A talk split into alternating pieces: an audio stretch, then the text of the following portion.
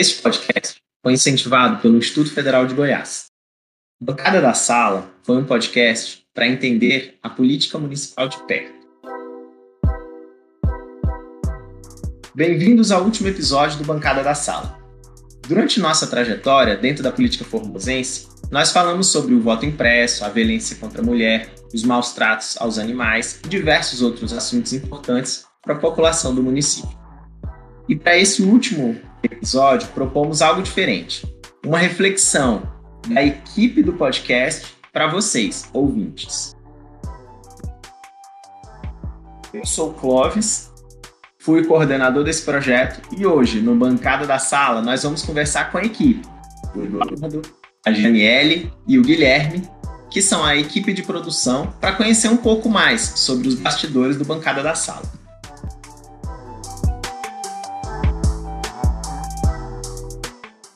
Eduardo, quem é você com fone de ouvido na orelha? Bem, eu acho que o Eduardo com fone de ouvido na orelha é aquela pessoa que necessariamente se desliga é, do mundo maior para ficar muito específico naquele espaço que ele está, para entender todas essas movimentações é, que acontecem naquele determinado lugar, para poder relacionar com aquele lugar e aí para evidenciar o quão proveitoso é, essas conversas e esse barulho que esse lugar faz pode ser relevante é, para uma vida. Ai, gente, sinto muito. Eu não sei responder essa pergunta. E você, Guilherme, quem é você com um microfone nas mãos? É, Guilherme com o microfone nas mãos. É alguém que busca falar é, com mais variado tipo de pessoas, que busca compreender além de falar o que, que essas pessoas estão trazendo, a experiência de vida dessas pessoas, o que, que ela pode agregar, não só para o meu cotidiano, mas para o cotidiano das pessoas que estão em volta e talvez reverberar coisas boas. E você, Janiele? Quem é você com um bloquinho de anotação? Um, eu sou uma estudante de jornalismo e ainda está tentando descobrir sobre o que quer escrever, sobre o que quer falar, que está fazendo diversas experimentações em diversas áreas do jornalismo, como na produção de áudio na produção de textos, de matérias, na assessoria também, e que ainda está descobrindo sobre é, que assunto mais interessa, né? Se é política, como aqui, se é economia, se é esporte, se é o entretenimento. É isso, essa sou eu.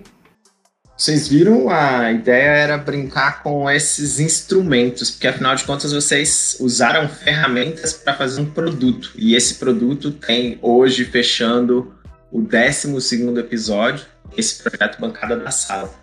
E seria legal a gente escutar de vocês como é que surgiu essa ideia do Bancada da Sala. Então, a ideia surgiu é, de mim e de mais outros estudantes de ciências sociais é, dentro do IFG a gente acreditava que quando as eleições acabavam, né, o período eleitoral de fato, e as pessoas eram empossadas, esses políticos profissionais, e aqui no nosso município, é, os vereadores, eles deixavam de estar tá circulante é, na sociedade para debater temas que a gente julgava importantes, que a gente julgou naquele primeiro momento é, temáticas polêmicas, e a gente necessitava de entender o que se passa na cabeça desses vereadores. Porque eles se articulavam muito e tentavam dialogar sobre esses temas no período de campanha, né? Abordando aí os seus eixos de trabalho, bem se dizer, para nesse período de campanha para ganhar voto.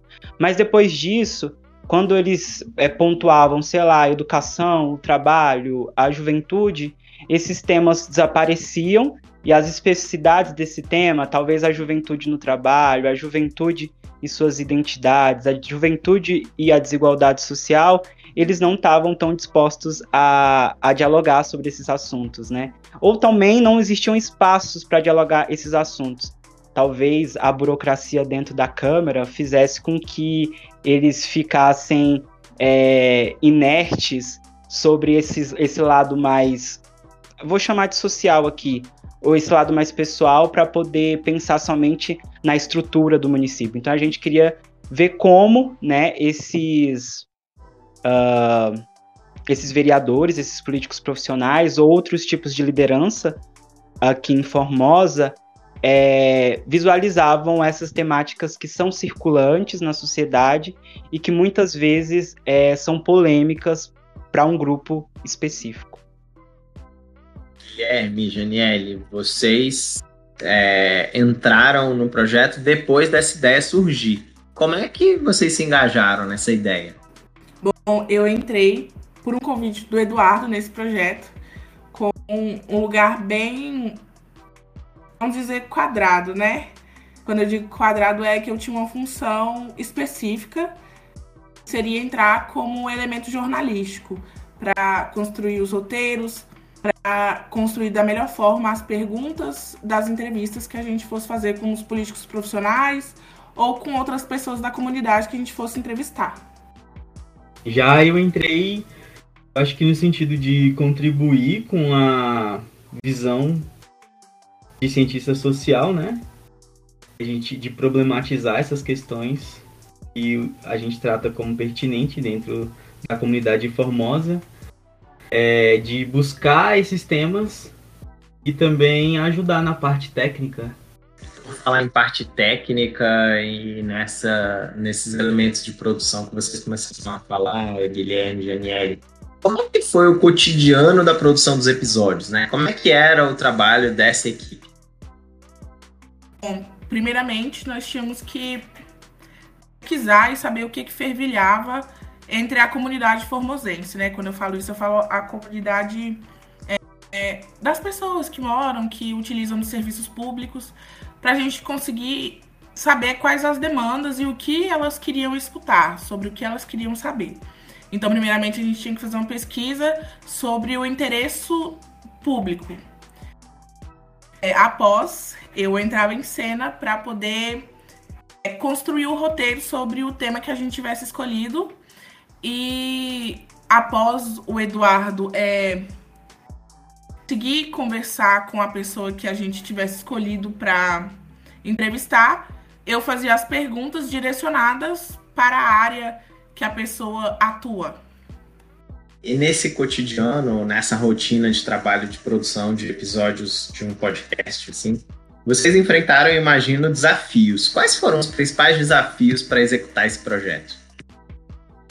É, acho que os principais desafios foram justamente na hora de identificar esses temas, né? Porque a gente, a rotina que a gente tinha construído de identificação era através da, da, da informação pública, né? Através da Câmara Legislativa, do site da Prefeitura e também a gente decidiu que seria uma boa ter contato com as pessoas.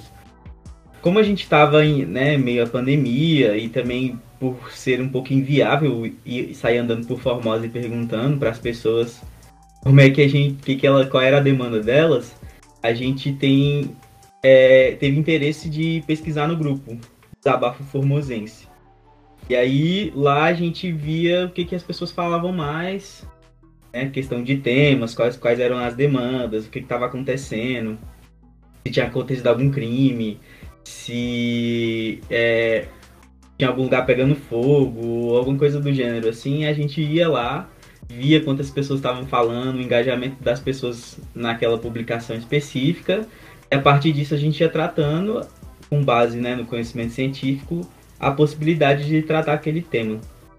E aí esse era, acho que esse era um dos principais desafios, e aí acho que um próximo desafio que a gente pode entender é justamente a questão do, do indivíduo público, né? Que a gente ia entrevistar para falar daquele tema. Depois que a gente estabelece a base do tema, a sua base científica, a gente tinha que pegar uma pessoa que tinha familiaridade com o tema, ou que defendia, ou que já teve algum contato com o tema, né? Para que não fosse dissociado.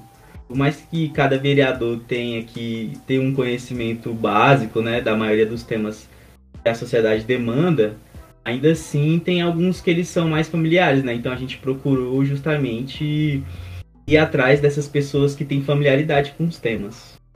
Aí isso foi um pouco difícil também, acho que foi um, um dos desafios. É, eu acho que é isso, né? Uh, a gente estava pensando um, um canal de comunicação aí com os ouvintes, né? Uh, que fosse mais alternativo assim mesmo, mais acessível também para que essas pessoas ouvissem aqui dentro do município de Formosa. E elencar esses temas, muitas vezes, foi difícil para saber, talvez, qual era aquele que daria mais sentido, ou que fosse mais significativo para todo mundo que estivesse ouvindo. É, mas mesmo assim, os temas sempre existiram, entendeu? A gente só tinha que fazer esse filtro mesmo para entender é, qual tema talvez impactaria mais, seria mais proveitoso e mais relevante. E aí, como o Guilherme disse, é, quando a gente tinha esse tema em mão, a gente tinha que pensar quem seria né, aquele, aquele vereador, aquele, aquela liderança no município que pudesse falar sobre esse tema com certa propriedade, que conseguiria debater com a gente né, e explanar as ideias, os principais pontos daquela temática para a população. Muitas vezes a gente ficava, quando a gente pensava na Câmara, muitas vezes a gente ficava limitado. Como o Guilherme disse, obviamente, acho que todo mundo é capaz de falar sobre determinado tema, mas a gente gostaria mesmo daquela pessoa que é, fosse que tivesse esse tema como uma frente, né? E não só sendo vereador, mas sendo uma pessoa que, que estivesse ligado a isso. Talvez encontrar o sujeito era muito mais fácil que encontrar o tema, né? É, então, assim, o sujeito era viável quando se tinha um tema, porque a gente sabia quem era. Os contatos muitas vezes era difícil, né? Mas logo, até mesmo talvez assim pelo reconhecimento e a ligação que o podcast teve internamente, as coisas ficaram mais fáceis para serem feitas. Então, assim, a gente enfrentou muitas dificuldades no início, mas assim, no, no meio do, do projeto a gente conseguiu avançar com relação a contato, com relação a levantamento de pauta e de pontos. É... Uma dificuldade, se eu ainda posso enumerar mais alguma, eu acho que uma das principais dificuldades que a gente teve é, foi a. Eu vou chamar de facilitação do conteúdo, mas tentar fazer né, com que a gente não encontrasse um caminho acadêmico, né? Porque, assim, talvez não seja um papel nosso dificultar o conteúdo só pela nossa vaidade, né? A gente não pode deixar que as coisas sejam difíceis de ler. Então, no podcast, que já tem uma estrutura oficialmente de facilitar a forma com que se ouve algum tema, a gente ainda reconheceu isso duas vezes, né? Multiplicado. Que a gente precisava facilitar o conteúdo por ser um podcast, mas a gente precisava também usar esses temas e sair do, da nossa zona de conforto, mas com propriedade, para falar sobre esses temas, porque muitas vezes a gente poderia estar tá fazendo discurso. É, é complicado chamar de discurso acadêmico, mas talvez um, um discurso muito referenciado, sabe? E, talvez não era a necessidade. Então a gente tinha que ter esse controle, a gente tinha que é, contar alguma, alguma ideia, né, que, que o entrevistado falasse que poderia ficar confusa para quem estava ouvindo. Então a gente tinha que mostrar uh, detalhadamente o, o todo do projeto para o pessoal que era ouvinte. E aí, depois de pensar desafios, eu queria perguntar para vocês quais foram as principais conquistas ou alegrias que vocês tiveram participando né, dessa equipe do Bancada da Sala. Uai, é, eu acho que a principal conquista, a primeira foi um reconhecimento assim para o projeto, entendeu? É, eu acho que muitas pessoas reconheceram o projeto, talvez a importância dele também, da mesma forma que a gente estava pensando a importância dele para o município. Eu acho que um outro reconhecimento foi uma aproximação aí de fato dos é, dos vereadores e dos símbolos políticos da cidade, né? Essa, essa ponte entre IFG e essas outras instituições. É, outra vitória, conquista e alegria, eu acho que agora nessa reta final é saber que a gente conseguiu, né, de forma bonita, assim, é, concluir esse processo e tivermos um bom relacionamento aí com todos os nossos entrevistados, são pessoas que gostaram do conteúdo, que se inspiraram talvez no nosso conteúdo para produzir é, outros conteúdos, para discutir esses temas que são relevantes na cidade, com seus eleitores. É... Então acho que é isso, eu acho que essas foram as alegrias, é, saber que outras pessoas aí, os nossos entrevistados, multiplicaram essa ideia de falar sobre os assuntos não só nesses campos tão formais, né, de representação, mas nesses campos, nesses campos alternativos para encontrar também um, um, novo significado do que é fazer, né, e a política ou, o que é fazer o, o saber, enfim. Queria saber uma coisa, assim, vocês é, produziram uma mídia, né, assim, um podcast é, que é uma mídia alternativa. E eu queria perguntar para vocês agora, tendo passado por essa experiência, não sei se vocês é, já tinham tido essa experiência antes, mas que depois disso se muda alguma coisa na visão de mídia de vocês, assim. É, sabe, o que, que muda na sua visão sobre os veículos de comunicação ao ser responsável por um podcast? Acho que essa pergunta pode ser muito direcionada a mim também. Ah, já que eu estudo isso, né? A comunicação, as mídias. Acho que. Não sei se houve uma grande mudança, porque, é, para os ouvintes que não sabem, eu já cursava jornalismo anterior ao podcast. Então, eu já tinha tenho, né, uma ideia mais ou menos formada do que eu acho que é a mídia. É, porém, eu acho que a ideia de mídia que eu tenho é uma ideia de mídia muito fechada. Exemplo, Globo. É muito, muito fechada, muito. que segue uma linha, né? Ah, eu acho que não mudou o meu ponto de vista o Bancada da Sala, mas me abriu o horizonte para mídias é, que, não, que não sigam esse, esse roteiro bobo de, de grandes é, conglomerados né, de, de mídia. Então eu acho que, que não seja tão fechado, que seja mais dinâmico. Porque apesar da gente seguir um roteiro, eu acho que nós conseguimos fazer uma um jeito mais dinâmico. As entrevistas, o, o, os roteiros, né? E seguimos a premissa, né, do jornalismo, que é a linguagem acessível para todo mundo, como o Eduardo falou antes, sem uma linguagem academicista. E é isso. Uma coisa que eu acho que pode influenciar a minha visão de mídia ao realizar o podcast, né, na produção do podcast jornalístico e político, é no sentido de como que as pessoas consomem esse conteúdo. É, e aí você ouve aquela notícia, ouve o que está sendo falado. Então, assim, é espontâneo porque já tem um costume, né, de se ouvir isso. Então você vai ali na comprar uma roupa e passa para ir tomar um café e você sempre tá ouvindo aquela, aquela coisa mesmo sem se preparar para ouvir. É, e aí, né, eu, eu pensava, ah, o podcast talvez seja mais fácil, é, sei lá, se informar pelo YouTube, por, por algum jornal, talvez fosse mais fácil, mas eu acho que não. Eu acho que a facilidade talvez seja a mesma, mas precisa de um, um desempenho para ouvir essas mídias alternativas, entendeu? Mesmo que você possa estar fazendo qualquer coisa e ouvindo um podcast, você precisa ainda fazer a ação de clicar no podcast para poder ouvir, né? Você não vai, por exemplo, é, ainda não aconteceu, né? Na verdade, comigo. Você não vai no açougue e tá um, passando um podcast de alguém, entendeu? Então, assim, é uma ação sua, não é uma ação coletiva. Então, eu acho que isso aí é um ponto, assim, pra gente poder pensar, né?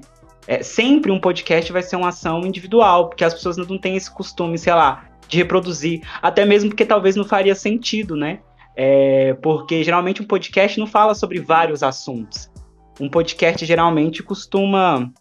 Perdi o raciocínio. Geralmente, as, a, a, sei lá, a jornal e a televisão costuma passar vários assuntos né, no momento tempo. Então você sempre pega alguma coisa. Um podcast, se tá passando em algum lugar, se você chega nesse lugar, você ouve um pedaço que deveria se anexar com outro pedaço que você não vai ter tempo para ouvir. Então é isso que eu tô dizendo que depende muito mais da gente, né? Dar o play. Legal, você falou que né, o podcast não tem né, muitos assuntos e vocês trataram de diferentes assuntos em cada um dos episódios, um assunto, evidentemente. E aí a proposta do podcast foi é, contribuir para entender a política municipal de perto. Queria perguntar para vocês o que mudou na visão de vocês sobre política ao, ao contribuir com esse entendimento da política municipal de perto. Bom, eu acho que eu sou de Formosa, sou natural de Formosa. Eu nunca acompanhei realmente a política de Formosa, né? A Câmara dos Vereadores, a Prefeitura, eu nunca, nunca acompanhei as agendas. Porém, é, com o podcast, a gente acaba tendo um contato maior, tanto com a política de Formosa, quanto com quem pratica a política em Formosa.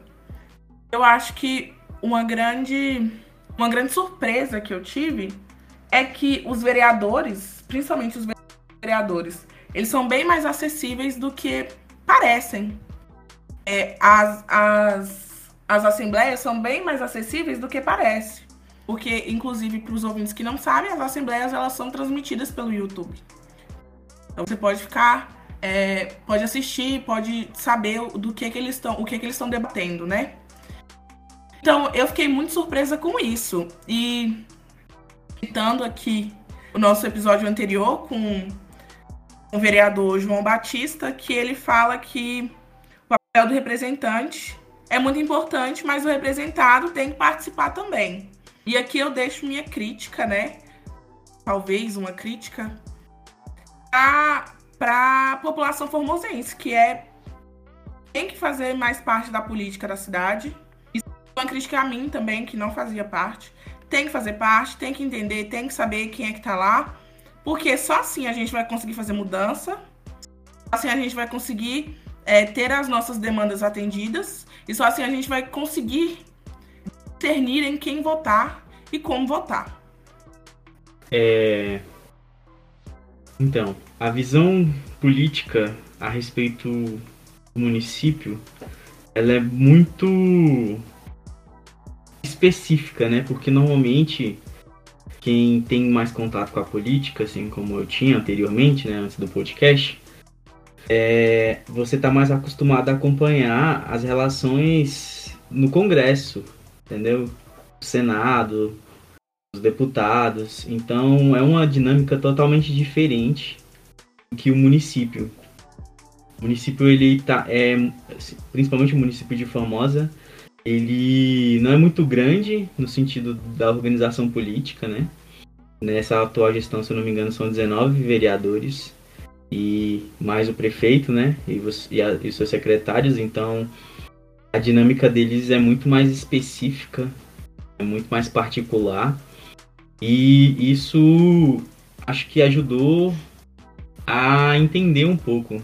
O podcast ajudou a entender um pouco dessa visão como que os vereadores enxergam a, as suas posições dentro da Câmara, como que eles enxergam a sua relação com a prefeitura, com os cidadãos. É, eu acho que ajudou também um pouco, como a Jenny disse, a humanizar um pouco né, os, os vereadores, tornar eles mais, mais próximos, no sentido de que a gente tem que entender que apesar deles estarem lá representando a vontade de muitas pessoas, eles são pessoas como, como nós, entendeu? E que eles, na medida do possível, eles estão tentando fazer a sua parte lá dentro, estão tentando ajudar, estão tendo as suas lutas, né? Como a gente trouxe aqui no podcast, acho que, que caracteriza bastante isso é as mulheres na política, né? Que mostra a presidente da Câmara é, na luta que ela teve como vereadora e assumir um, uma posição de, de liderança lá dentro e a, ajudar e contribuir para o crescimento da política em Formosa, não no sentido só da política, mas em si da representatividade lá dentro. Então, acho que isso, isso torna a política municipal mais viva, sabe? A gente deixa de, de pensar que as decisões são tomadas só lá em cima, só no Congresso, ou só pelo presidente do Brasil, e começa a olhar né, com outros olhos para a política que está aqui do nosso lado, né, que é a política municipal.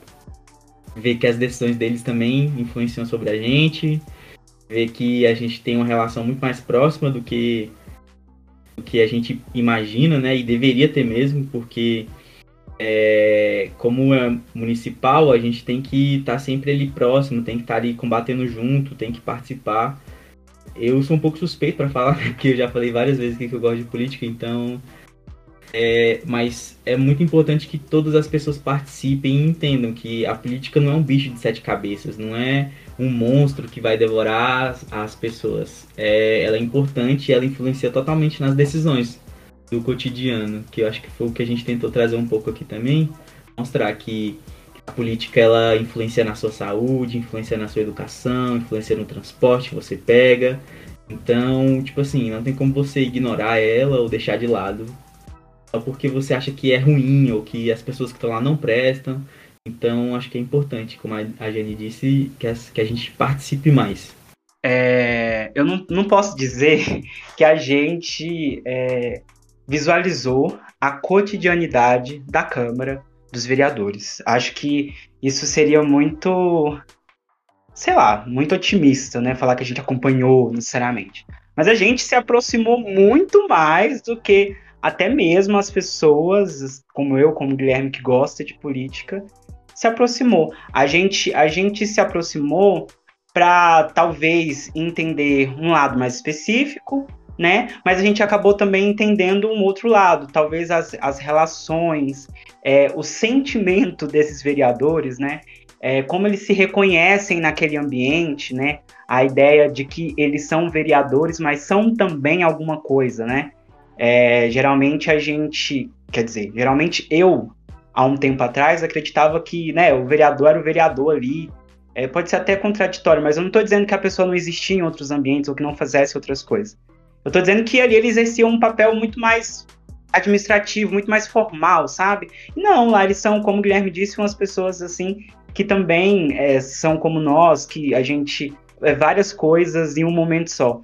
Mas eu acho que uma coisa muito importante que, que a gente pode, pode pontuar é que ali, obviamente, é um espaço muito, mas muito semelhante a um, ao ao Congresso Nacional. Mas, assim, eu não estou dizendo das suas diretrizes, das suas regras, não.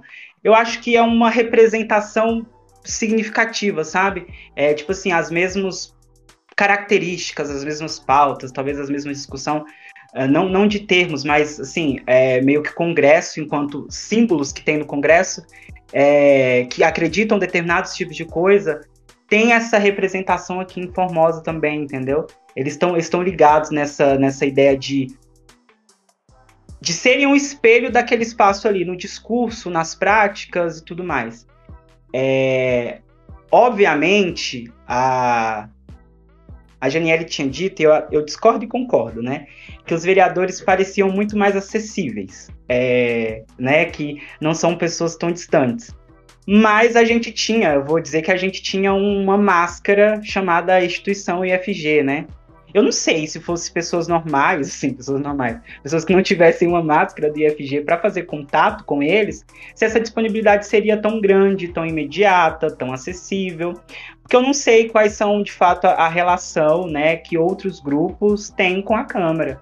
É, pelo menos nas sessões eu não vi né, isso, é, eles sendo totalmente acessíveis. E aí cai num ponto novamente, eu acho que quase todos, né, se, se eu estiver enganado, os meninos podem me corrigir.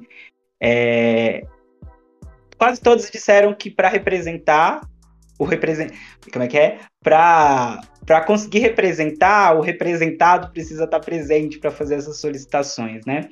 E que eles já fizeram de tudo para incluir esse pessoal é, nesses espaços, né? Tá, de tudo eu acho que não foi feito, entendeu? É, eu não acho que essas pessoas estão totalmente assim ligadas às. estão ligadas aos seus grupos, né? É, mas existe um monte de grupo aí que eles não estão ligados, né, na sua totalidade. Obviamente, é, eles representam uma parcela de Formosa, ou na teoria Formosa toda, não sei. o que, que eles acreditam que eles fazem lá dentro.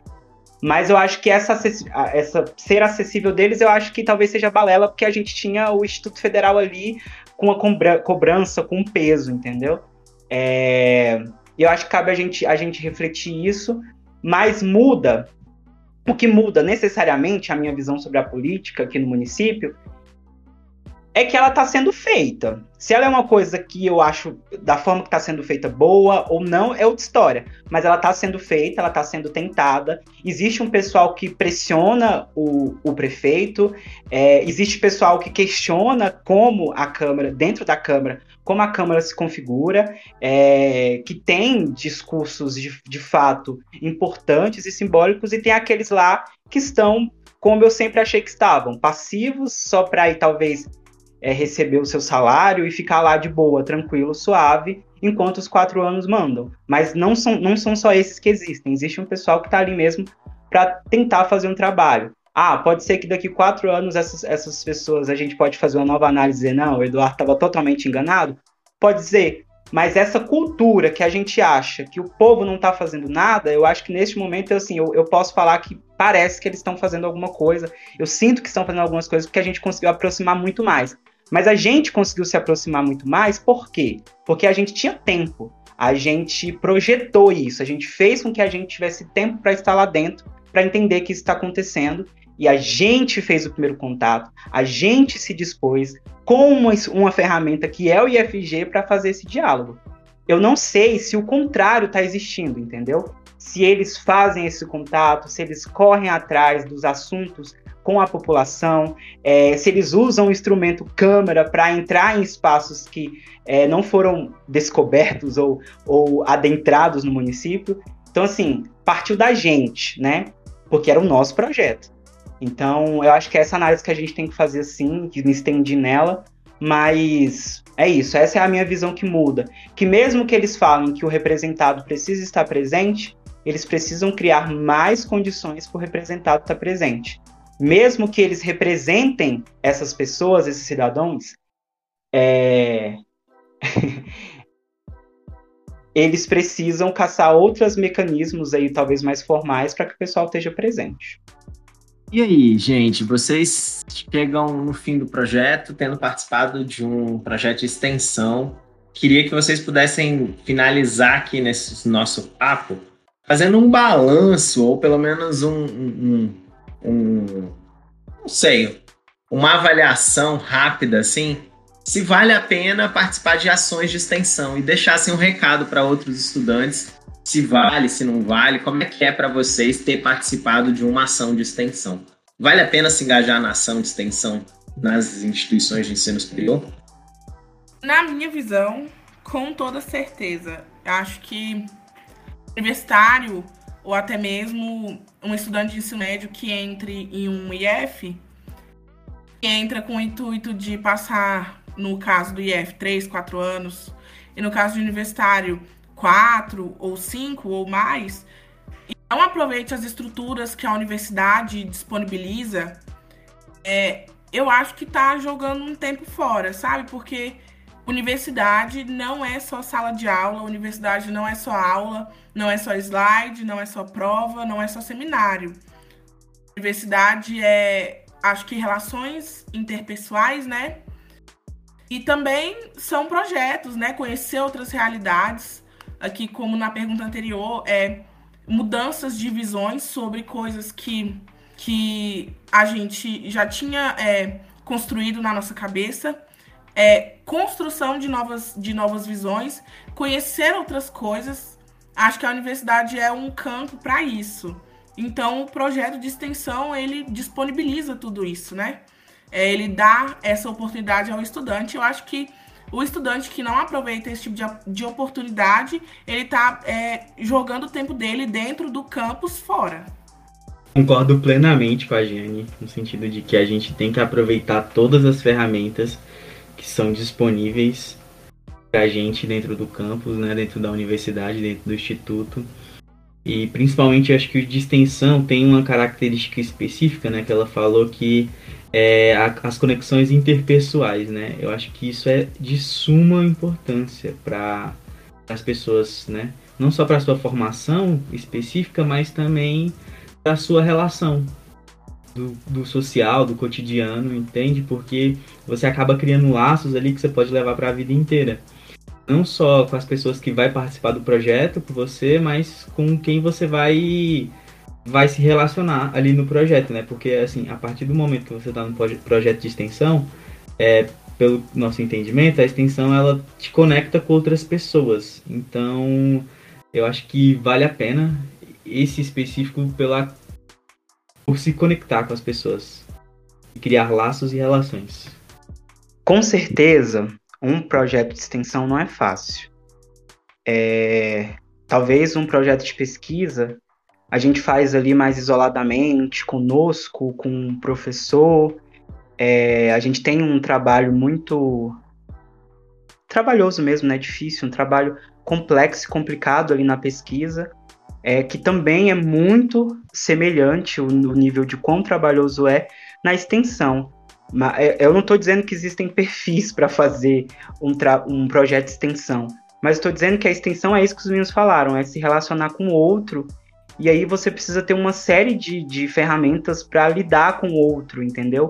Para se relacionar com o outro, é, e aí seja um sujeito ou seja uma instituição, porque é complicado, é complexo, você precisa passar por etapas, você precisa dessa vinculação. Essa vi vinculação ela precisa ser, sabe, é, honesta no sentido do que eu quero e do que a pessoa pode né, trazer para a gente. Essa, essa colaboração ela precisa ser mútua. Então, assim, é um trabalho mais desgastante para dar certo.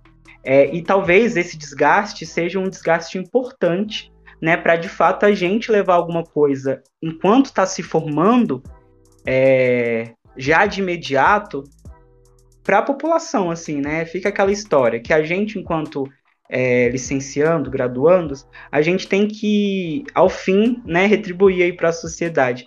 Mas eu acho que o projeto de extensão, uh, e talvez nas mesmas palavras, ele possibilita a gente de retribuir para a sociedade mais imediatamente, entendeu?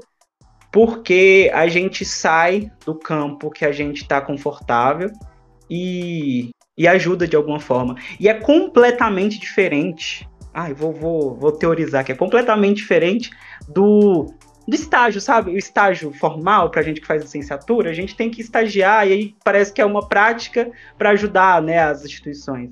A gente só faz de, fato uma observação e tudo mais, participa, mas a extensão possibilita, assim, de fato mesmo, pelo menos essa extensão que a gente fez, possibilita de fato essa retribuição.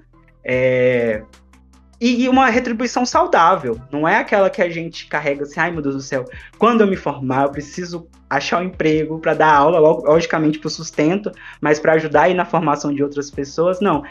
Não só isso, né? A extensão, enquanto um projeto, é, ela possibilita a gente fazer isso tranquilo, vistorado, é, eu queria agradecer vocês por vocês terem se dispostos a se envolver com esse projeto, com a intensidade que ele foi. Né?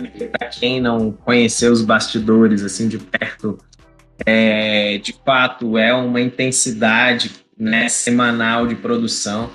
Chegar nesse lugar dos 12 episódios foram várias horas de atividade, de monitoramento, de elaboração de pauta, de elaboração de roteiro, de correr atrás de entrevistada, de entrevistado, de esperar a resposta que nunca chegou, de ir atrás de outras pessoas. Então, assim, há uma, uma, um esforço muito grande. Então, parabéns por vocês terem se dispostos a entrar numa jornada dessa e que bom que ficou, né? Assim, pelo que vocês falam, parece que se engajar na extensão vale sim, vale a pena, por vários motivos. Entre os relacionamentos, a habilidade, as habilidades que se desenvolve, a possibilidade de colocar em conhecimento em prática, a possibilidade de você colocar a serviço da comunidade aquilo que você já está aprendendo ao longo do seu curso. Então, muito obrigado por vocês terem se dispostos a serem parte dessa equipe. E aí a pergunta que fica, e aí, vai ter segunda temporada? Chega, ficou um cri, cri, cri. Mas acho que pelas nossas experiências. Apesar de ter sido uma experiência maravilhosa, acho que tanto eu como o Guilherme, como o Eduardo, acho que a gente está pronto para se aventurar em, em outros campos, em outros projetos, em outros assuntos. Eu acho que o Bancada vai ser um suporte muito grande para a gente, para próximos projetos de extensão, de extensões, né? Então, acho que não terá uma segunda temporada, mas eu sou muito grata por tudo isso aqui. E grata também pelo Clóvis, né? Por ele ter tirado um tempo, por ele ter se disponibilizado para coordenar e para assistir a gente, né? Para vistorar a gente, como o Eduardo falou. Olha, Ai, o Bancada da Sala tem um segundo, uma segunda temporada. Seria bom, né? Uh, não só para poder aí conversar talvez com outras pessoas, pontuar outros temas que a gente não abordou, mas eu acho que aí acho que o bancada da sala cumpriu já o seu papel, entendeu? Assim, dentro daquela primeira pergunta, né, como a ideia surgiu, que era a gente discutir alguns pontos importantes é, do, do, da nossa sociedade com pessoas, com símbolos né, no município, eu acho que a gente cumpriu esse papel. A gente abordou temas atemporais, a gente está buscando soluções nesses temas já fazem anos e anos, a gente tem alguns avanços, alguns retrocessos. Então são temas atemporais e a gente pode ouvir novamente e refletir sobre o que o pessoal pensava nesse, nesse, nesse período é, e fazer uma relação com quando a gente estiver ouvindo de novo. Então, assim, é atemporal, a gente pode é, debater novamente esse futuro, esses temas, essas temáticas em outro ambiente, mas acho que o Bancada da Sala se isola aqui, entendeu? É, se encerra enquanto projeto aqui, mas eu acho que enquanto ideia, a gente pode levar o bancada da sala para outros projetos, para outros espaços, para outras relações que a gente vai ter, entendeu? Que é esse de questionar mesmo, de indagar e de perguntar aquelas pessoas que nos representam o que que elas acham sobre A ou B. Acho que o bancada da sala é só uma uma vontade que é humana e de todo mundo de saber o que, que a pessoa acha, o que, que ela está fazendo, como ela visualiza aquilo. E aí é o bancada da sala, talvez dentro de nós, que vai ser usado na nosso nosso futuro, nas nossas relações, nas experiências que virão, né? Muita gente que entende política como corrupção, política como noticiário policial de todas as ordens, política como politicagem. E esse podcast tentou justamente fazer isso que o Eduardo terminou falando agora, né? Fazer com que fosse uma proposta de interação sobre assuntos comuns. Então, bom, esse foi uma oportunidade que essa equipe viveu e certamente em outros espaços essas integrantes vão poder fazer esse tipo de de interação sobre assuntos comuns, gerando uma política de uma forma diferente nos espaços onde estão. Mas fica a dica, se você quer interagir de uma forma é, coerente com seus valores, trazendo uma reflexão crítica sobre a realidade do seu município, bom, a ideia do, do, da segunda temporada é para vocês. Então, se alguém quiser fazer, faça. Valeu, gente. Valeu, beijos. Tamo junto, família. E esse foi o episódio sobre o Bancada da Sala, do Bancada da Sala, o podcast mais importante do nosso município. Siga o podcast no Instagram, arroba Bancada da Sala, e no seu aplicativo de reprodução favorito, para não perder nenhum episódio. Esse podcast foi produzido pelos estudantes Eduardo Felipe, Guilherme Rocha e Janiele da Mata e coordenado por mim, Clóvis Leite. A edição é de Gabriel Ramos. Esse podcast foi um, pro, um projeto de extensão financiado pelo Instituto Federal de Goiás.